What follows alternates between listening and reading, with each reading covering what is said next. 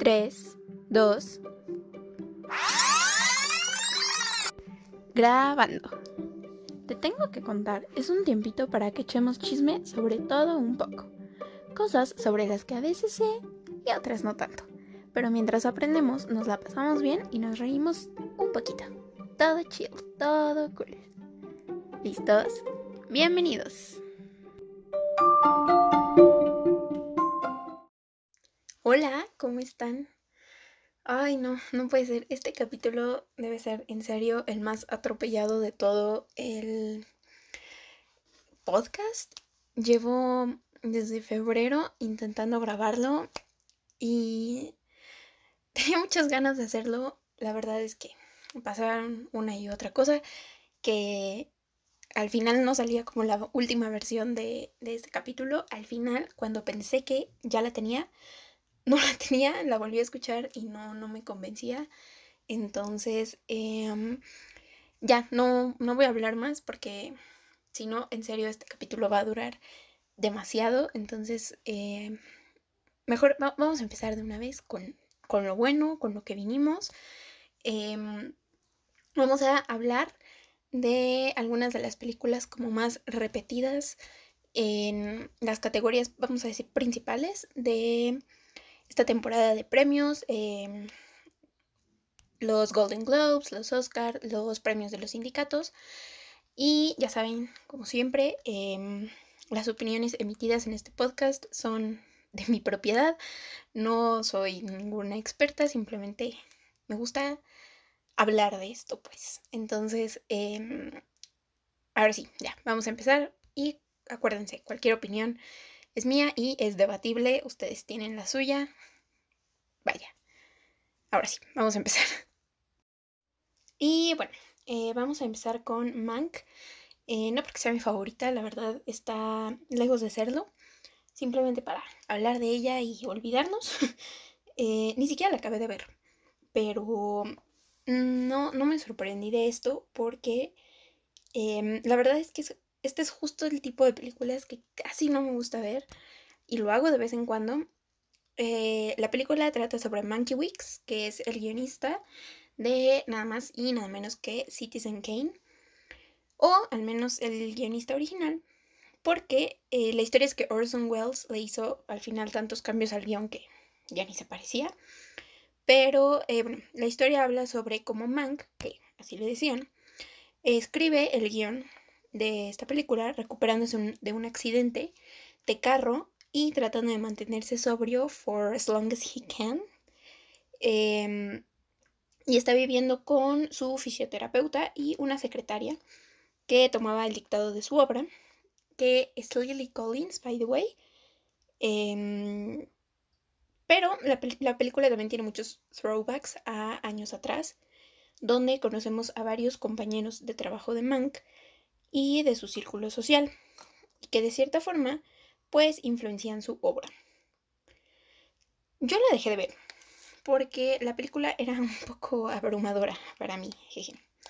Los diálogos son muy rápidos y me estaba costando un poquito seguir la lista de quién era quién y además entender como todo el contexto social. Vaya. Cosa que supongo puede no costarle tanto a alguien un poco más familiarizado con, con todo eso, pues. Y entonces eh, yo pensé que sería un poco más fácil para mí seguir la historia leyendo el guion en lugar de tener que estar viendo las imágenes y leyendo y entendiendo el, guion. Eh, fue, fue un terrible error. El guion muy poco mm, appealing y definitivamente la experiencia no estaba completa sin, las imágenes, creo que el guion no funciona por sí mismo. Y al contrario, o sea, lo que veías en la pantalla era muy bueno porque la verdad es que David Fincher pues es garantía. Entonces, em, no, no, no fue mi mejor experiencia. Pero aún así, eh, yo sentía que esta era una película de esas que a la crítica y a la academia suelen gustarles bastante. Vaya, es un señor blanco interpretando a otro señor blanco del pasado. They love it. Pero mm, creo que no ha logrado ganar más que unas nominaciones aquí y allá. Y eso un poco más en aspectos técnicos, entonces sí me, me sacó de onda. Eh, cuando la vi, la medio vi. Y eh, para terminar con esta película, solo quiero decir que en mi opinión, eh, Amanda Seyfried hizo un gran papel aquí, ah, dentro de todo. Y leí muy pocos comentarios sobre ella en las críticas. De hecho, la única nominación como, entre comillas, importante que la consideró, me parece que fueron los Oscar. Entonces, eh, it hurts, pero bueno, eh, aunque Gary Oldman también lo hace muy bien, definitivamente, no es como que sea mi película favorita para verlo. Y, anyway, en caso de que ustedes estén interesados en verla, está disponible en Netflix. Y eh, de ahí nos vamos a saltar a otra película que también pueden ver en Netflix, que es The Trial of the Chicago Seven. Esta película también dudé mucho sobre verla o no verla, por lo que ya me había pasado con Mank.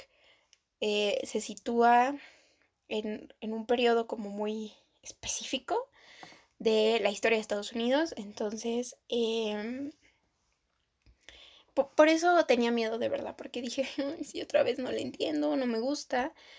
Em, pero vi el trailer y la verdad me llamó mucho, mucho la atención. Y dije, bueno, ¿por qué no? Y la verdad, la película es excelente. Eh, a mi parecer tiene un guion muy, muy interesante que no te pierde. O sea, a pesar de que maneja como nombres, fechas, acciones, no te pierde, no te revuelve. Visualmente me encantó. Eso se me hizo muy fácil de notarlo porque más de la mitad fácil de la película pasa adentro de una sala de la corte, pero no por eso se te hace tediosa o se te hace aburrida. Los personajes me gusta mucho cómo están interpretados. El cast eh, tiene muchas caras famosillas por ahí y creo que funcionan perfecto juntos. De hecho, ganaron el premio del SAG o Sindicato de Actores como mejor, mejor cast, mejor reparto.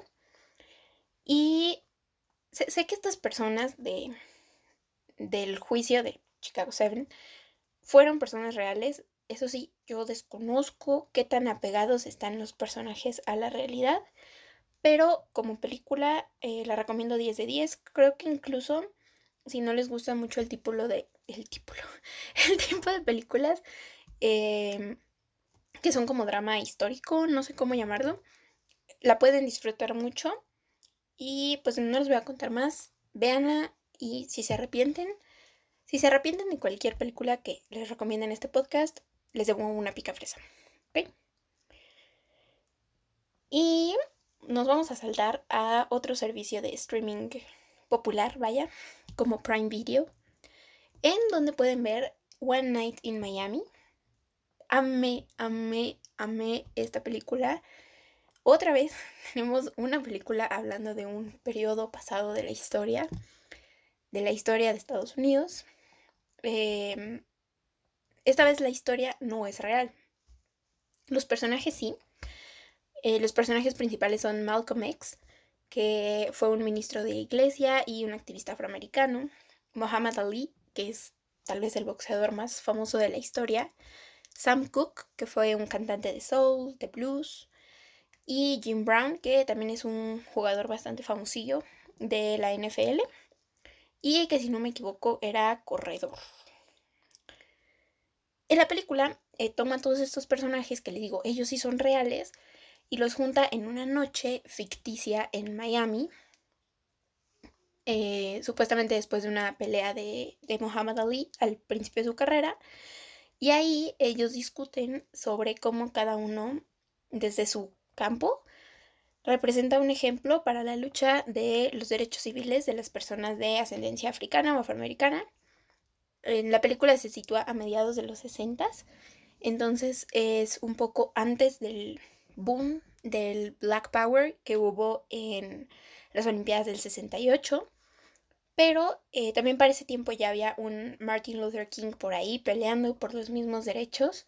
Entonces, em, o sea, creo que históricamente está excelentemente bien situada y los personajes en serio son, son muy buenos. La historia está muy, muy bien escrita.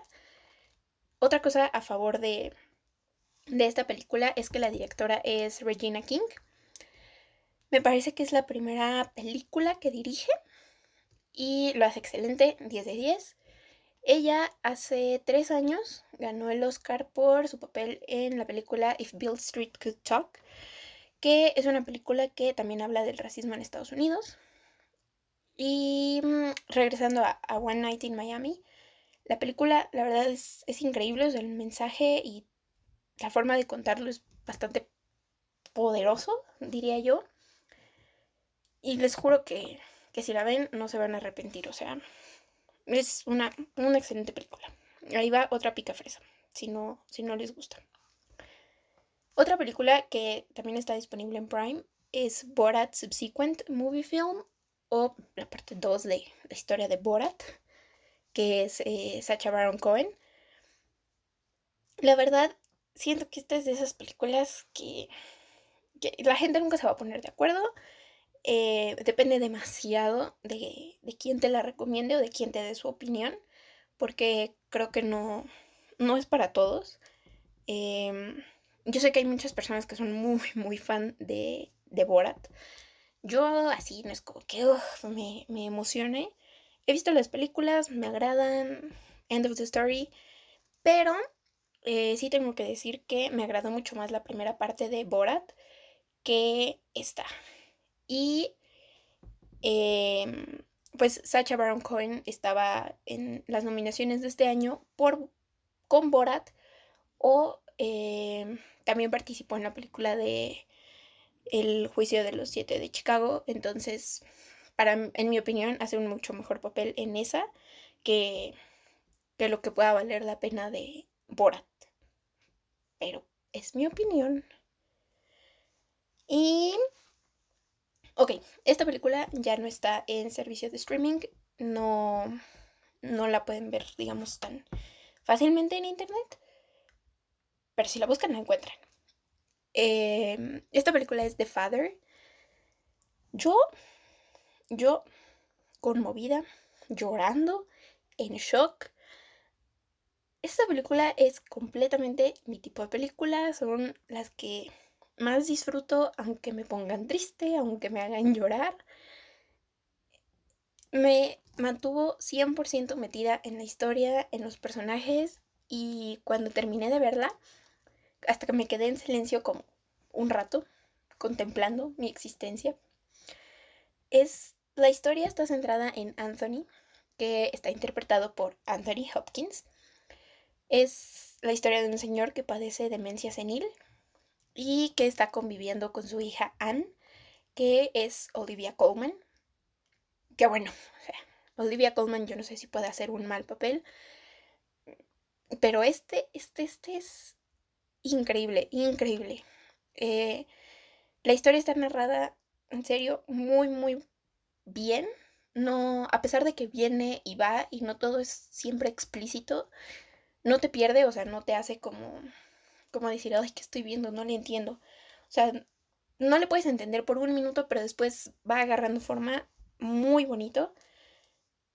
Y creo que transmite justo lo que busca en todas las escenas.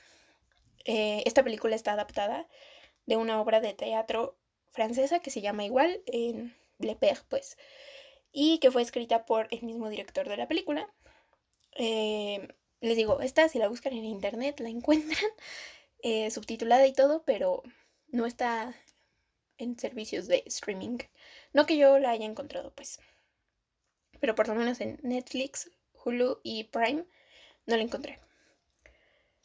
Y justo, justo la siguiente película de la que voy a hablar, la vi después de los Golden Globes porque estaba yo tan emocionada por el papel de Anthony Hopkins que no entendía cómo no había ganado a mejor actor en su categoría, sino que ganó Chadwick Boseman por su papel como el trompetista de la banda que iba a tocar en una bonita tarde de los años 20 con Ma Rainey en Ma Rainey's Black Bottom. Así es, otra historia estadounidense. pues no, es que esperaban, ¿verdad? Em, esta, esta, película está en Netflix. Eh, no me acuerdo cómo la encuentran, como la madre del blues o algo así. Traducen bien feo las películas, pero bueno. Em, la película es muy buena. Los papeles son excelentes. Este eh, fue el último papel de Chadwick Boseman. La verdad es buenísimo. O sea, el papel es indudablemente un gran trabajo. Nada más que yo, yo, personalmente eh, sentí más la conexión con el papel de Anthony Hopkins. Y por eso estaba como, como sacada de onda, pues. Pero mm, no cuestiono la decisión del Golden Globe a Chadwick. Creo que también ganó el premio del sindicato de actores probablemente vaya a ganar el Oscar. Entonces, em, la película se las recomiendo. Es, es muy, muy buena. Pero, pero, si hago el disclaimer de que tal vez si son fans o son están más into la historia de la música o incluso del blues, ya más específicamente, pues la pueden llegar a disfrutar un poquito más. Pero si no, si la quieren ver, no es una pérdida de tiempo. La película es bastante buena. Y eh, hablando del premio del sindicato de actores, justo Viola Davis ganó como mejor actriz por esa película, cosa que no había pasado, por ejemplo, en los Golden Globes, donde ganó Andra Day por la película The United States vs. Billie Holiday. Esa no la vi, no, no puedo emitir mi opinión. La verdad no creo verla, no, no me llama la atención, vaya. Pero bueno, ahí está el dato. Así que estamos pendientes, no sabemos qué va a pasar en los Oscar. Pero, ya que estamos en esto de las nominaciones, el premio a mejor actor ha estado por ahí medio, no peleadillo, pues, pero, porque todos los ha ganado Chadwick, pero los otros contendientes, vaya, han sido Gary Oldman, Anthony Hopkins, eh, Steve Young por Minari, la película se llama Minari, y Reese Ahmed por The Sound of Metal, que ahorita vamos para allá, vamos a llegar. Y en Mejor Actriz, las principales que han dado batalla son Carrie Mulligan con Promising Young Woman, Vanessa Kirby con Pieces of a Woman, Andra Day, de quien les platicaba antes, y Frances McDormand por Nomadland. Que también, también ya llegaremos a Nomadland. Me emociona. Eh, esto es obviamente en papeles principales porque en, en reparto creo que ha habido como un poco más de variedad entre una premiación y otra. Pero bueno, vamos a regresar a las películas y vamos a seguir con Emma, que la verdad creo que solo ha aparecido por ahí en nominaciones de maquillaje, de diseño de vestuario, más que nada, excepto por eh, la nominación de Anya Taylor Joy como mejor actriz de reparto en una película musical o de comedia en los Golden Globes. No tienen idea de cómo disfruté esta película. Es tan, tan bonita. Eh, claro que está basada en la historia de Jane Austen. Y para mí esta versión es mucho, mucho mejor que la de 1996, en donde Emma era Gwyneth Paltrow. Además, los vestuarios son tan bonitos. O sea, se ven bien hechos, se ven muy bien ubicados en, en el tiempo de la historia. Y de hecho, eh, después vi un video de una chava que se especializa como en hacer reviews de películas, pero desde el punto de vista de vestuario y maquillaje. Y ella dijo que efectivamente el vestuario de Emma es uno de, los más accurate que ha visto en, películas de época. La verdad, si la pueden ver, véanla, está en el streaming de HBO. Jeje. La historia nunca decepciona, es graciosa y creo que es una actuación de Anya completamente distinta a la de Queen's Gambit. Pero 100% igual de buena. O sea, los dos son papeles muy diferentes. Y siento que por popularidad eh, The Queen's Gambit se llevó por mucho a Emma. Pero en las dos hace Anya un papel excelente, la verdad, en esta cuenta somos su fan, la amamos. Y eh, estoy casi segura, o sea, casi segura de que ya, ya, se, ya se aventaron Bridgerton, ya vieron Bridgerton. Vean Emma, es muy, muy, muy buena película. Y bueno, última película, última película, antes de llegar al gran cierre, es Sound of Metal. Esta película me encanta, buenísima, me gustó mucho y no esperaba que me gustara tanto. No sé por qué, tal vez estaba solamente juzgando por la portada. No esperaba que me gustara tanto. Eh, la pueden ver en Prime Video. Y los personajes, o sea, eh, Paul Racy y Riz Ahmed, sus papeles son increíbles, la verdad. Eh, Riz Ahmed es el, el principal, es el baterista, está perdiendo el sentido del oído. Y Paul Racy es como su padrino de, como de un grupo de apoyo para personas eh, adictas y con, problemas de audición, es como muy específica la categoría, pero eh, la, o sea, la interacción que tienen esos personajes es muy padre. La película visualmente es muy buena, pero creo que, eh, digo, ser una película que se trata como de el sentido del oído, hacen muy, muy, muy buen trabajo con, con con el sonido, pues, o sea, con eh, la edición del sonido, con cómo escuchar las cosas uno, otro, nosotros, o sea, es, es un trabajo como más detallado que tal vez en, en las películas normales. Creo que creo que muchas veces no nos fijamos tanto en cómo suena una película hasta que algo suena muy mal o algo suena muy bien. Y creo que yo no había escuchado como una película que me saltara tanto la, parte del sonido, o sea, lo bien hecho que estaba el sonido, desde que vi Baby, en la que salía Eisa González y... Ay, ¿cómo se llama? El de Bajo la misma estrella, no me acuerdo. Em, pero bueno, sí, yo creo que no había notado un tan buen trabajo de sonido desde esa película. Sí ha habido, pero como que a primera vista, a primer oído, es este...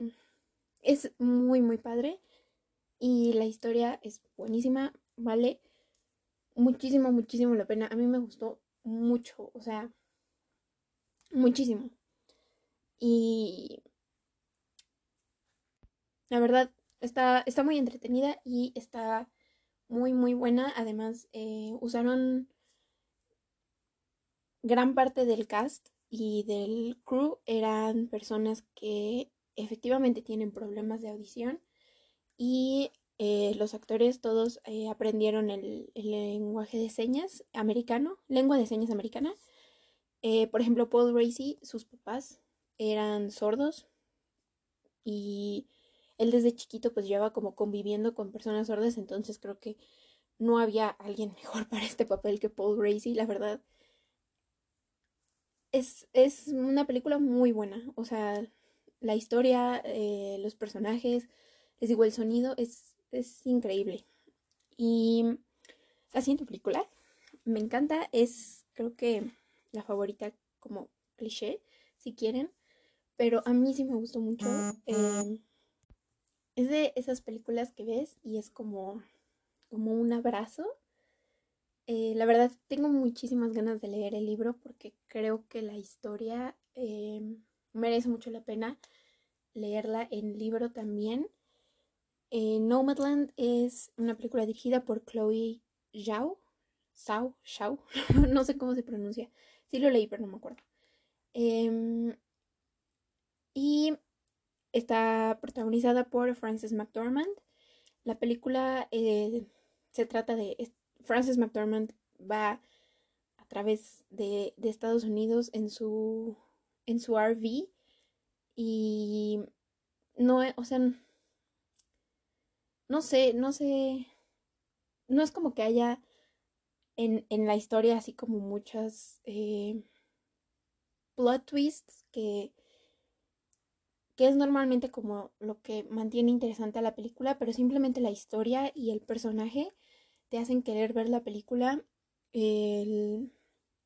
Visualmente a, veces me recordaba un poquito a eh, El Renacido, sí se llamaba así, eh, la de González Iñárritu con, con Leonardo DiCaprio, tal vez como porque son paisajes abiertos, em, el tipo de tomas y los atardeceres, eh, amanecer, todo eso, a veces me recordaba un poquito esa película, pero la historia, pues digo, es completamente diferente.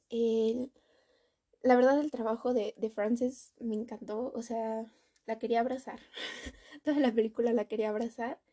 Y no he visto más trabajo de Chloe, pero pero la verdad tengo muchas ganas de verlo, o sea, creo que tiene una gran forma de contar historias, toda su, visión de la película está, está muy bonita, me, gustó muchísimo esa película.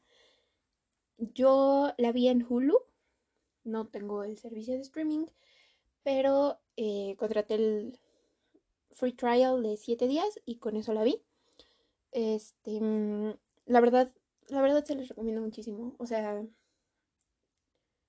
tal vez no es para todas las personas y tal vez no es como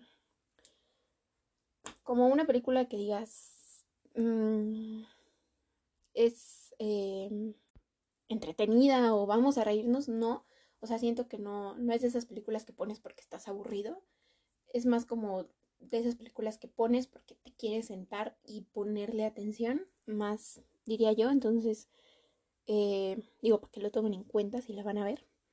Pero yo la recomiendo 100%. Es una película muy, muy bonita. Muy, muy bonita. Y la historia vale muchísimo la pena. Les digo, quiero leer el libro porque, porque yo creo que, que el libro es igual de bueno que la película, más bueno. Digo, no se pueden eh, calificar en la misma categoría, pero en serio me dieron muchas ganas de leerlo. Y eh, antes de empezar como a cerrar el capítulo, quiero hacer un breve paréntesis en las películas animadas. Solo vi dos. Em, vi Over the Moon, que está en Netflix, y no me gustó. no me gustó, no. No, no, no, no. Y pues también vi Soul. La verdad la vi después de que ya había escuchado como bastantes comentarios de ella, o sea, no, no la vi luego, luego que salió. Pero yo tengo un problema con Soul. A mí, a mí no me encantó. Creo que el trabajo de música es muy, muy bueno, muy, muy bueno. El trabajo de animación, pues digo, Pixar no nos va a decepcionar jamás en eso. Pero la historia a mí, a mí no me encantó, o sea, a mí no me pareció la mejor historia de, Pixar y creo que tenía mucha comparación con Intensamente y sinceramente no creo que esté al nivel de esa película. Em, no sé, hay muchas personas a las que sí les gustó, que consideran que el mensaje era como transformador, life changing. A mi parecer no, no, no, no sé, ¿Por qué? Eh, les digo, en animación y en música creo que no hay nada que yo lo pueda discutir a la película. Vi una entrevista, de hecho, con, con uno de los, de los chavos que él había como musicalizado, con John Baptiste, Baptiste. Y se me hizo muy interesante, como toda la explicación que daban, pero, pero, pero, la historia, o sea, la película en conjunto, yo no soy fan, aunque eh, no vi otras películas les digo, solo vi esta de Over the Moon, que definitivamente no creo que sea competencia, pues yo creo que el Oscar de Mejor Película Animada está, ya, lo tienen con el nombre de Soul, o sea, no, no creo que tenga competencia, aunque les digo, no vi las otras, la de Sean, el Cordero, y la de unos lobos, no me acuerdo cómo se llama en español, pero sí, solo mi opinión en el aspecto animado. Ahora, yo les prometí, les prometí que íbamos también a hablar de los looks, pues ya aprovechando que ya habían pasado muchas alfombras rojas. Que no, que no fueron, porque no, no fueron el mismo evento de siempre donde pasan los actores, los directores, las directoras, las actrices y todo el mundo les toma fotos, les hace preguntas. Eso pues no pasó. Pero, eh, oigan, le han estado poniendo bastante empeño a sus looks para quedarse en su casa. Qué bonitos looks he visto. Y me da mucho gusto porque también creo que da más chance como de shootear los looks y arman todo un concepto en lugar de, solo desfilar. Obviamente antes de esta pandemia también les tomaban fotos, también les hacían shootings con sus vestidos, pero ahorita están como en la alberca de su casa, con el perrito, o sea, se, sienten bastante diferentes y, y en mi opinión lo han dado todo. O sea, se han ido con todo con los looks. Por ejemplo, Emma Corrin y Joshua Connor que fueron la princesa Diana y el príncipe Carlos en The Crown. Ellos dos han andado on fire, on fire, muy bien eh, por su estilista, que por cierto es el mismo, y también es el estilista de Harry Styles. Emma ah, tiene un look en un vestido de Givenchy blanco y negro, que su maquillaje era como de como de arlequín, impresionante, muy bonito. Y después en los SAG Awards salió con un conjunto de Prada en gris, blanco, azul, una como camisa, falda simétrica, encaje tableado, un concepto ella, muy bonito. Y eh, Josh O'Connor es, me parece, embajador de Loewe. Y todos sus trajes han estado impresionantes, muy bonitos, él muy elegante, él un concepto también. Eh, ha tenido trajes en café, en blanco y todos, todos, todos han estado muy bonitos. Y, eh, por ejemplo, ahorita que, les decía de los Saga Awards, Carrie Mulligan usó un conjunto de Prada, que era como una falda negra larga, y una blusa blanca sin espalda, también larga, que se veía se veía muy padre. O sea, tal vez también, les digo, como arman ya todo el concepto del shooting, obviamente esos looks no lucen igual ya caminando en una alfombra, pero en las fotos se veía increíble. Increíble. Em, por ejemplo, Daniel Levy de Sheets Creek, que es una serie, usó un traje todo blanco de The Row para los SAG Awards y estaba increíble el traje. Em, The Row es una marca, creo que no muy famosa, pero es la marca de, lujo, bastante lujo, de las hermanas, las gemelas Olsen. La verdad, yo sé por qué entro a la página, quiero todo, pero justo ese traje blanco estaba impresionante. Yo me lo pondría, o sea, es de hombre, pero yo me lo pondría. Eh, ¿Quién más? ¿Quién más?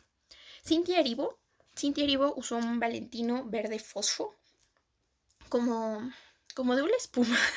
no sé bien cómo se llama ese material, eh, pero se puso un vestido verde fosfo con unas plataformas plateadas que le dijo a Lady Gaga, quítate que ahí te voy. Y se veía increíble. Se veía de verdad increíble. Y luego, eh, para los SAG Awards, yo siento que era como el mismo tipo de corte de vestido, pero este era un Alexander McQueen. El color ahora ya no era fosfo, era nude, pero, o sea, era el mismo corte como en A, pero más, más sastre, más, más estructura de, de McQueen. McQueen tiene estos vestidos que son, son inconfundibles. Y son como bastante básicos, pero los he visto en eh, las pasarelas, en alfombras rojas y a veces nada más como que los arreglan, o sea, sí, los fitean un poquito con, con sacos, con cinturones, con arneses y le cambia mucho la vista al vestido. Ella solo usó el vestido, además está rapada, o sea, eso le da, le da toda la esencia a su persona y se veía increíble con los dos, con el foso y con el nude. Y me acordé ahorita de Helen Mirren, que no sé qué estaba nominada o por qué andaba por ahí, pero en, en los SAG llevaba un vestido rosa mexicano y rojo con mangas, como bombachas de Bachelor Mishka. Se veía divina, o sea, se veía divina. Yo la amo. Y los looks de Anya Taylor Joy también anduvieron mucho por ahí por Instagram. La verdad me gustaron mucho, creo que son muy bonitos, pero em, creo que todos son muy safe, o sea, muy su estilo.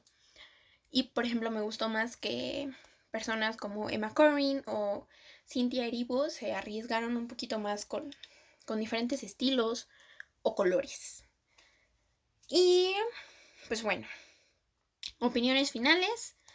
Eh, como les decía al inicio del capítulo, este fue complicado porque la primera vez que lo planeé era mediados de febrero, que apenas iban a ser los Golden Globes y hasta tenía yo series en el script porque en los Golden Globes también se premian series.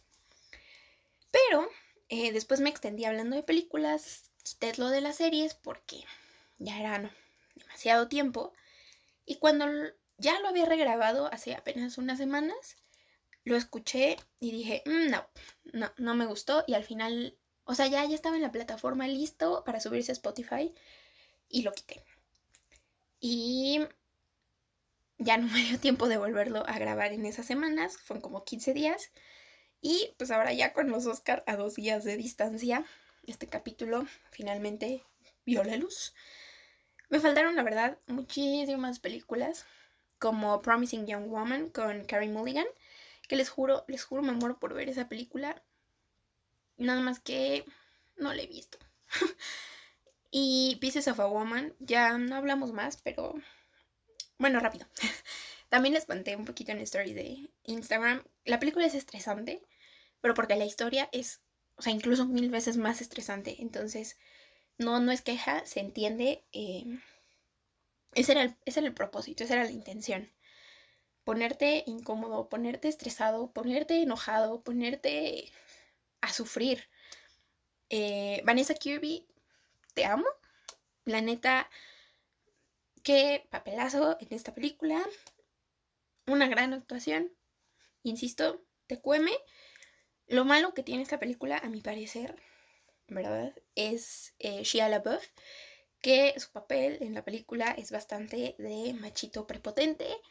Y bueno, eh, justo como unos días antes de que saliera en Netflix México la película, salieron como declaraciones afirmando que Shia LaBeouf efectivamente es el mismo machito prepotente en la vida real. Entonces como que al final te deja un, un mal sabor de boca porque es como, mm, tal vez ni siquiera está actuando, o sea, así es en la vida y eso me, incomoda, pues, verlo. Entonces, la película es muy recomendable, nada más les digo, yo traía en ese momento a Shia LaBeouf atravesado en la garganta, entonces, pues bueno. Películas como The Prom, Palm Springs, Music, también tienen unas nominaciones por ahí.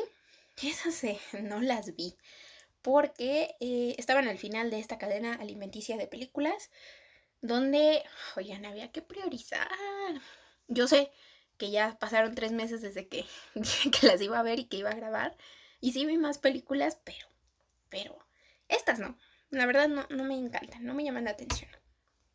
La que sí me queda por ahí pendiente, o sea, pendiente con ganas de verla, es de Mauritanian con Jodie Foster en esta cuenta queremos mucho a Jodie Foster, eh, Tahar Rahim, Benedict Cumberbatch y Shailene Woodley. Esa película en serio la quiero ver. Es otro drama histórico de un prisionero que supuestamente era inocente en Guantánamo. Y estoy...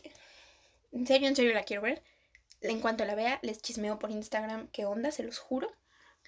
Y si nada malo pasa, si logro ser constante, la próxima semana me van a poder escuchar aquí, hablando de otra cosa, de otro tema. Y pues ya, por ahora nos despedimos. Cuídense y adiós. Los te.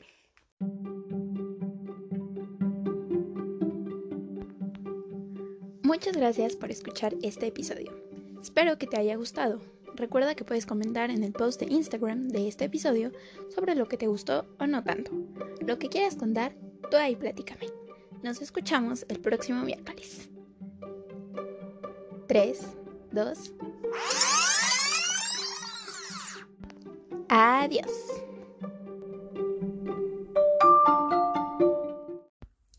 Hola, bienvenidos a otro capítulo. Espero que estén excelentemente increíble. Eh, hoy vamos a platicar de uno de los temas favoritos de este podcast, que son los pueblos mágicos. Creo que antes solo hemos hablado de Parras, pero eh, eventualmente iremos hablando de más, un poco más. Hoy vamos a platicar de Bernal, que es un pueblo mágico de Querétaro, que desde la primera vez que fui me encantó. No, no, sabía qué era, pero me, encantó. Y la verdad tardé mucho como para volver a ir. No sé, como que íbamos a otros lugares. Tal vez a mi familia no le gustó tanto como a mí desde un inicio. Pero pues sí, nos tardamos en regresar. Pero sí hemos vuelto a ir y estoy muy contenta. La verdad, Bernal está súper bien ubicado. Em, considerando que vivan como en CDMX, Estado de México, Querétaro, Guanajuato, porque, por ejemplo, desde Querétaro, ciudad, es como una hora de camino, y desde Toluca o CDMX son más o menos unas tres horas. Y ya estando ahí, hay otros pueblos como Cadereyta, Tequisquiapan, que igual son pueblos mágicos y están muy bonitos y que quedan cerca. Entonces, si vas, por ejemplo, en un fin de semana, puedes aprovechar para conocer más de un lugar. A mí, lo que más me gusta de Bernal es que se siente, no sé, como muy acogedor, o sea, muy salido de una pintura. No, no de una película, no de un libro, de una pintura, no sé. Eh, contrario a muchos pueblitos donde se ha puesto como un poco más de moda pintar la mayoría de las casas locales como de blanco con los acentos en guinda que igual me encanta y se ve precioso.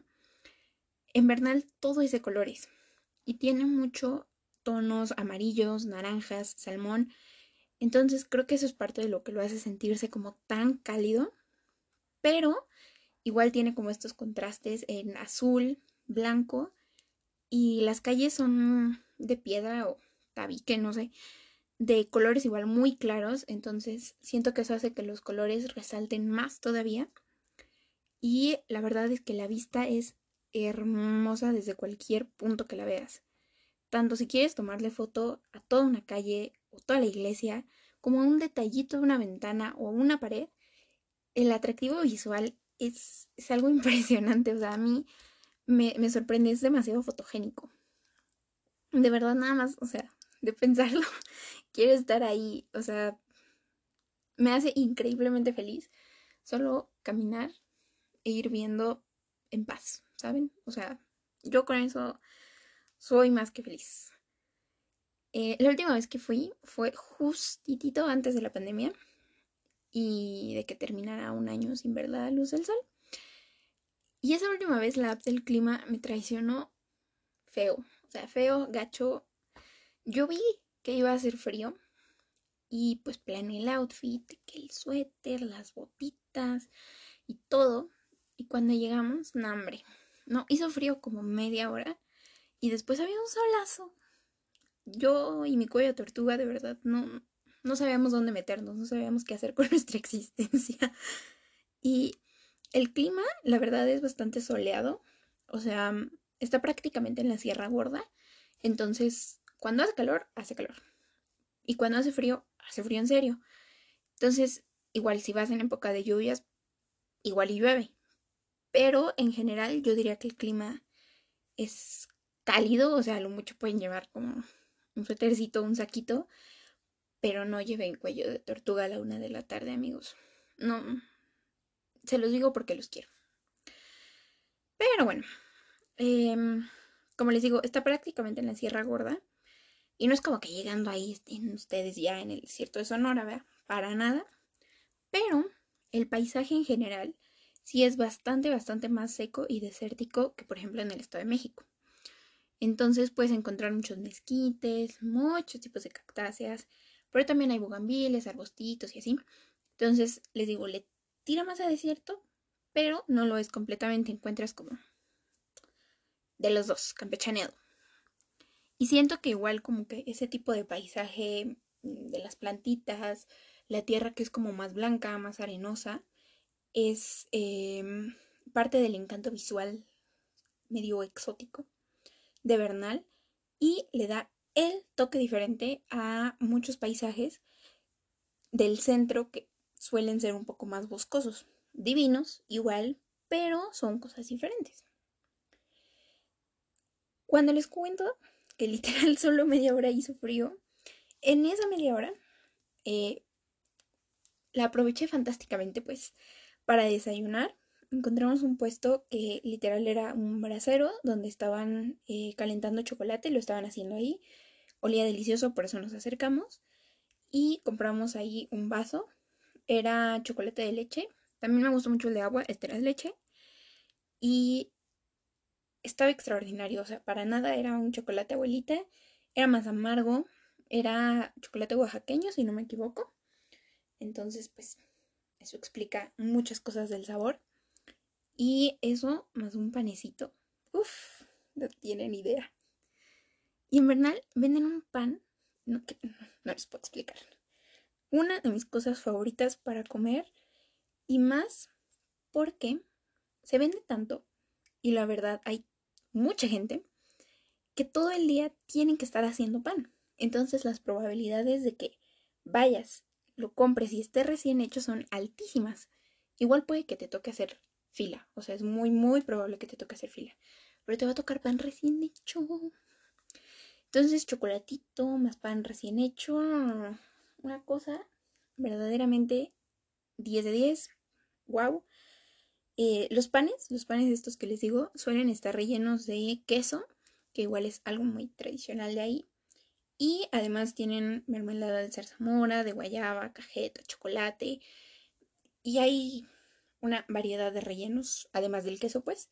Y son deliciosos. En serio, en serio es toda una experiencia. Si algún día van por vida suya, cómprense un pan.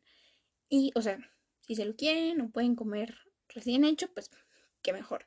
Pero obviamente si se lo llevan a su casita y se lo comen, les juro que igual va a ser una de las cosas más deliciosas que han probado. Y ya que estamos hablando de comida, ya ven que esta cuenta ni nos gusta, vamos a platicar de otras cosillas que pueden comer por allá.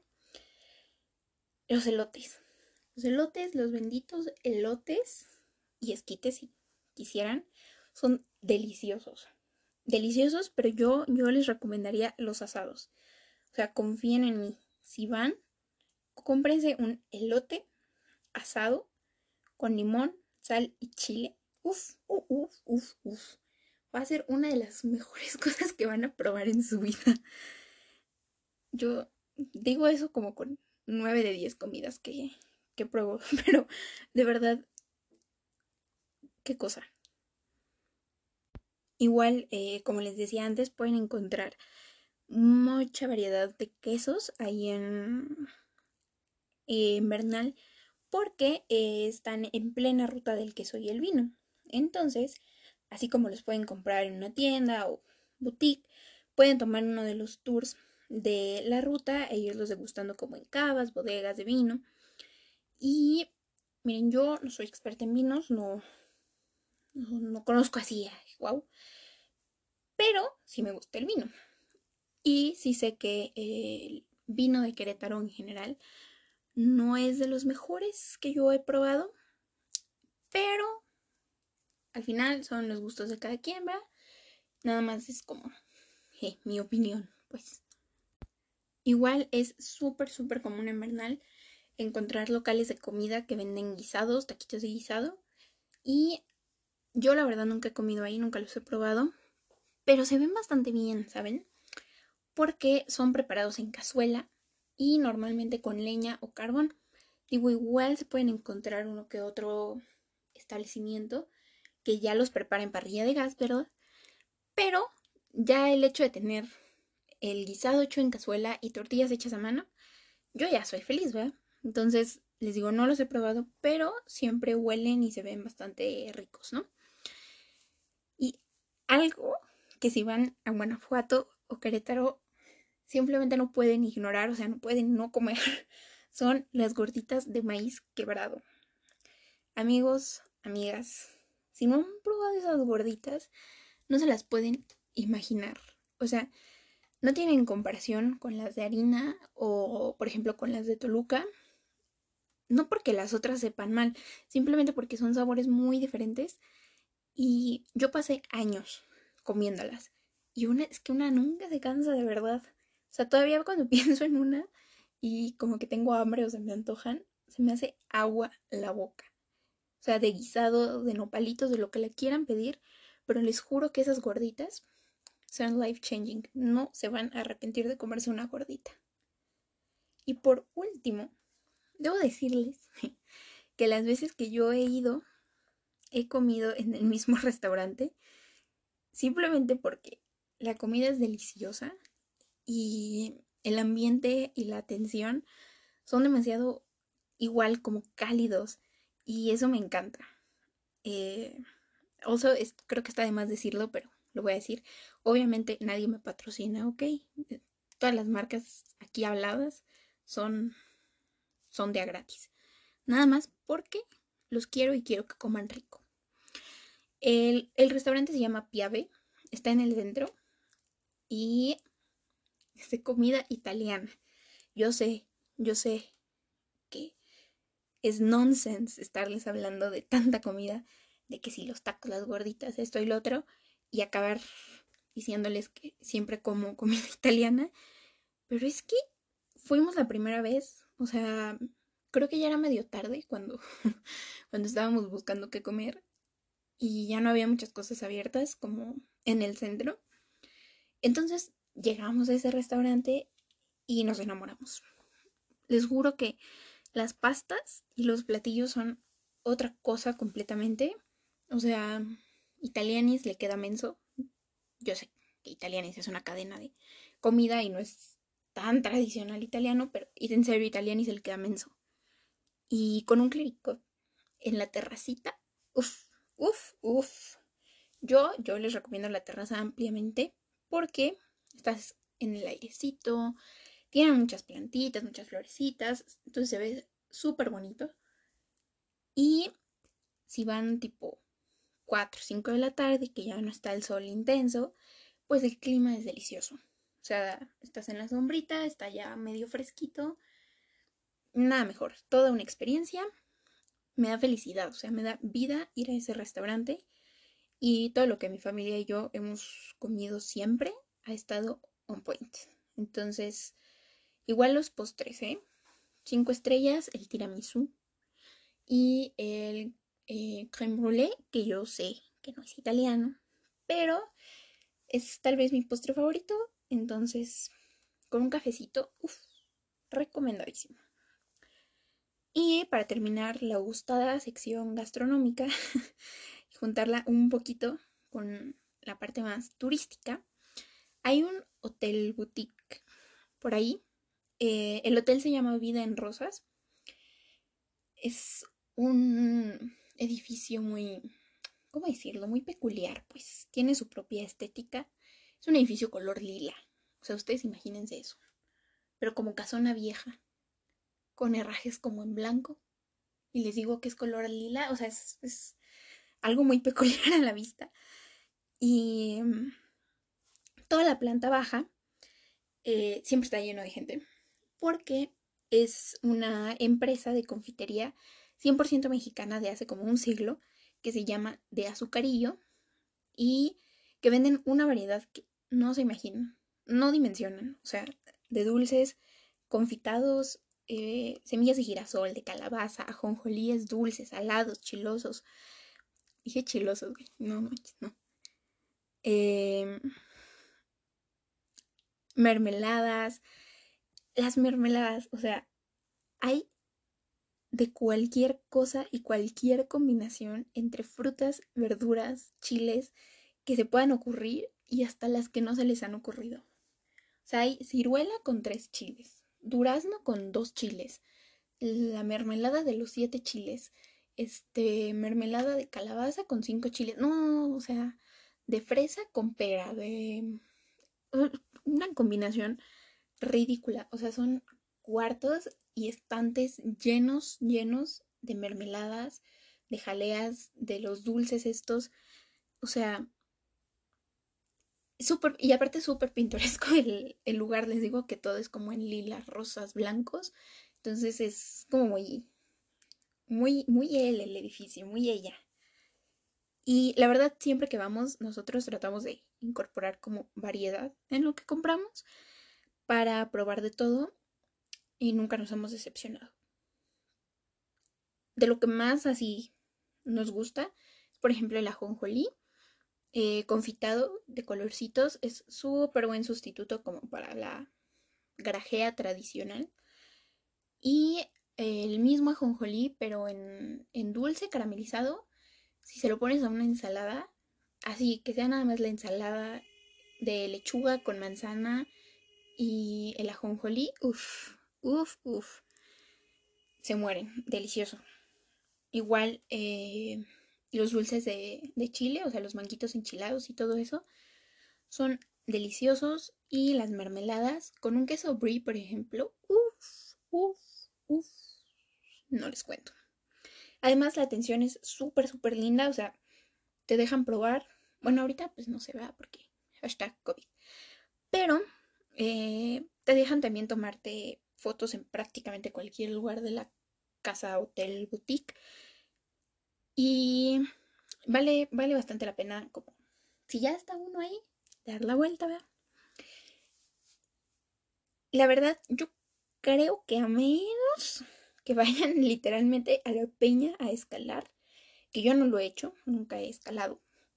La mejor forma de ir por Bernal es caminando y caminando y caminando y pararte donde te llame la atención, o sea, donde te guste.